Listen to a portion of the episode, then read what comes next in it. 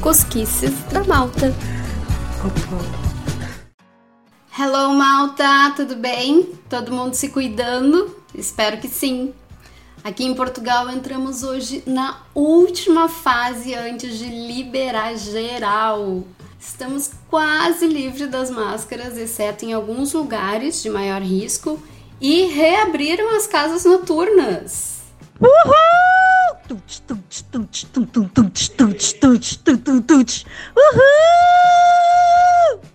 Até eu que sou caseira tava morrendo de vontade de uma boate.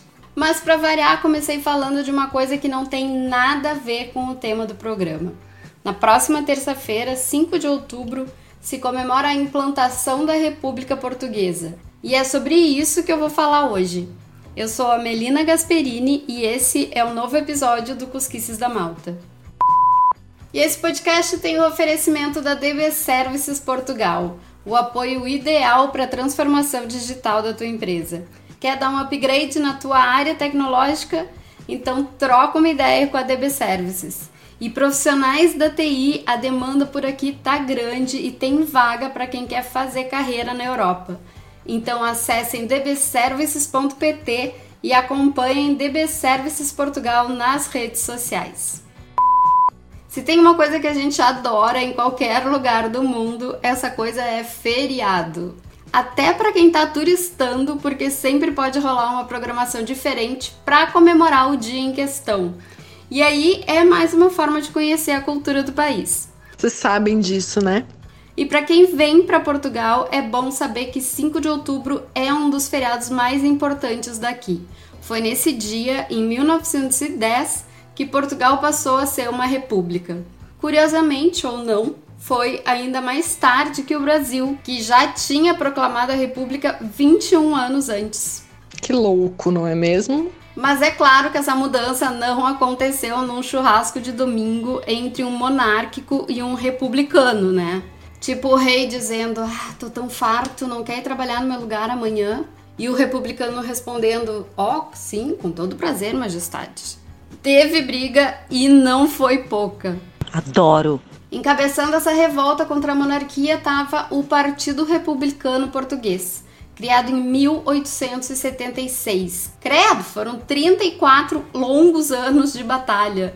Tem gente que tem o dom da paciência, né? Não é o meu caso. A gente sabe que não é, tá? É bom explicar que a essa altura a monarquia já era constitucional, ou seja, o rei ou a rainha não podia fazer o que bem entendesse, porque existia uma constituição a ser seguida e um parlamento que detinha o poder legislativo e garantia o respeito a essa constituição. A real é que muita gente já estava de saco cheio de como esse modelo de governo, mais especificamente na figura do rei, conduzia a coisa toda, cedendo a interesses internacionais e dando pouca importância ao progresso de Portugal. Tudo uma zona. Em 1890, por exemplo, o reino português dominava os territórios de Angola a Moçambique. Para quem não sabe, esse espaço começa no Oceano Atlântico e termina no Oceano Índico e fica no meio do continente africano. A parte sul e a parte norte da África eram colônias da Inglaterra, que queria construir um corredor no meio do território pertencente a Portugal para não ter que dar toda a volta quando quisesse ir de um lado para o outro, né? Ah, mas eu entendo. E aí deu um ultimato ao rei português, que na época era o Dom Carlos I. Ou liberava o corredor ou começava uma guerra. Portugal já estava bem mal das pernas, uma guerra naquele momento não ia cair muito bem e Carlitos cedeu vários territórios aos ingleses. Arriscado, né? Isso pegou muito mal para ele, porque o povo viu aquilo como uma humilhação ao país e a popularidade de Dom Carlos, que já não estava lá essas coisas, despencou. Além disso, lá pelas tantas, o rei resolveu apoiar constitucionalmente um político chamado João Franco, fazendo dele o presidente do Conselho de Ministros, ou seja, uma pessoa que tinha um certo poder ali. O problema é que Franco era um ditador e afundou ainda mais a crise política em Portugal. É difícil, né?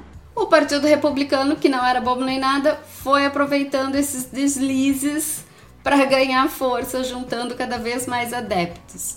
Era um comício para cá, uma manifestação para lá, além dos jornais O Mundo, A Luta e A Voz Pública. A maionese começa a desandar no dia 1 de fevereiro de 1908, quando rola o famoso regicídio. Como assim? Pois é, assassinaram o rei Dom Carlos I quando ele voltava para o Palácio das Necessidades, a sua residência, em um carro aberto. Entre tantos súditos que estavam ali para saudar a família real, estavam os radicais republicanos que levaram a cabo o plano de matar o rei. E tá todo mundo assustado, né? É, eu não sei se eu tô viajando, mas eu achei uma vibe meio John Kennedy, sabe? Foi assim, no meio da rua, na frente de todo mundo. Tanto que os atiradores também foram mortos na hora pela Guarda Real. E o pior é que o Dom Carlos I não foi a única vítima fatal. Morreu também o príncipe herdeiro Dom Luiz Felipe de Bragança.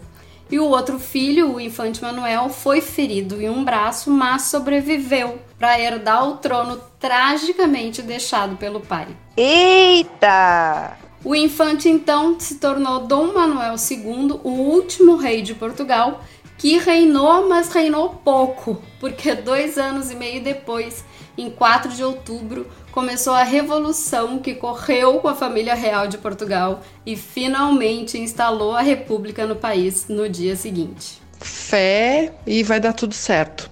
Vale aqui lembrar um nome bem importante dessa história toda, de quem eu já falei até no episódio 36 do Cusquices sobre museus. Para quem não ouviu ou não lembra, o psiquiatra Miguel Bombarda foi assassinado por um paciente dentro do consultório. Nossa, eu ia estar muito apavorado. O médico era uma figura bem importante, não só na medicina, mas na política, como um republicano ferrenho. E uma das teorias é que ele foi assassinado a mando da oposição. Isso aconteceu no dia 3 de outubro de 1910 e aí acredita-se que foi o estopim para a revolução. Isso eu acho muito chato mesmo. E foi assim que 5 de outubro virou feriado em Portugal.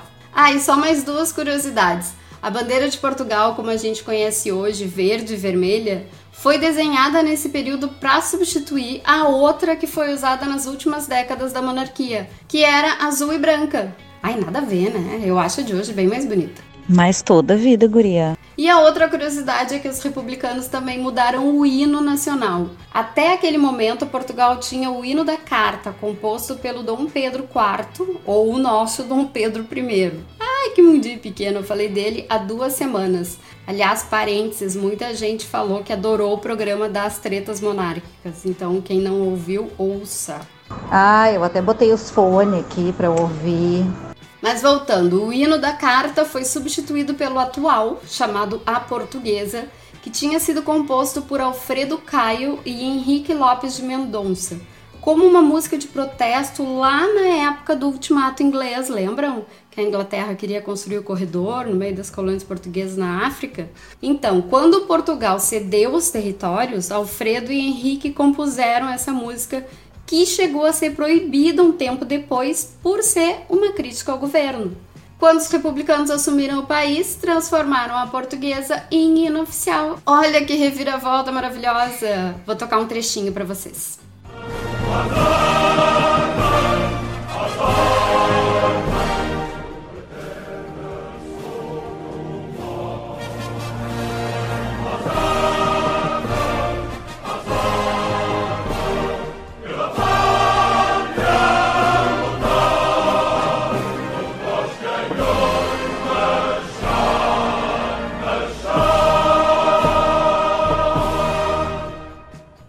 Enquanto eu ouvia, eu fiquei aqui viajando. Imagina se tivessem pensado nisso no Brasil em 85, no fim da ditadura militar.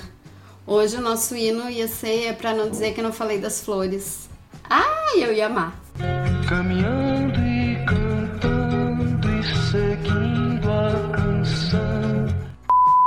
Agora que a gente mais ou menos já sabe como Portugal deixou de ser monarquia e passou a ser república, vamos falar sobre o que acontece nesse dia atualmente.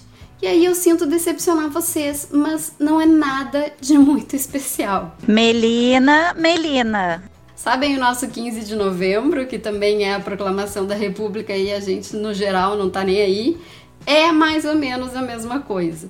Mas, claro, oficialmente acontecem algumas cerimônias, mais especificamente na praça do município, em Lisboa, justamente onde foi proclamada a República em 1910 e onde fica a Câmara Municipal da capital portuguesa. Então tem a presença do presidente da República, hasteamento da bandeira, tá lá também a guarda de honra da Guarda Nacional Republicana, é tocado o hino. Não deixa de ser uma cerimônia interessante de ver, né? Eu pelo menos acho legal saber como os países comemoram as suas datas.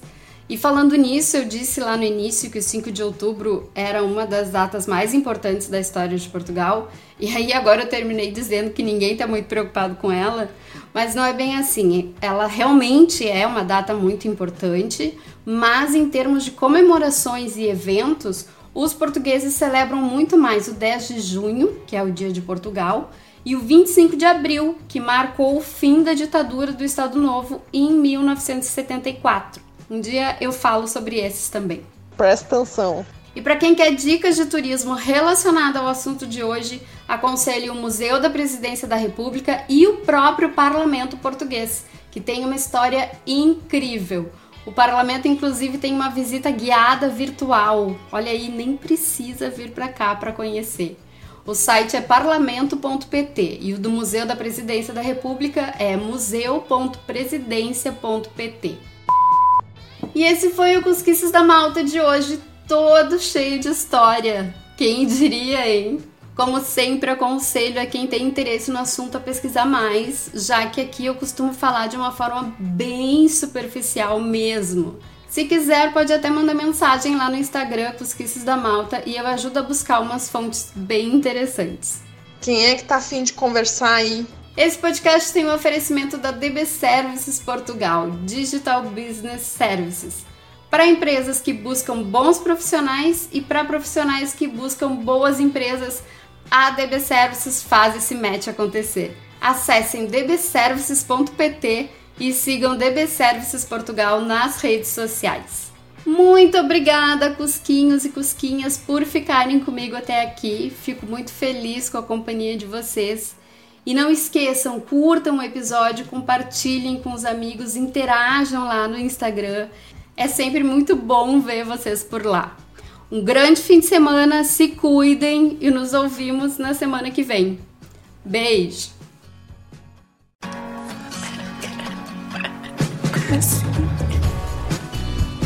Cosquices da Malta.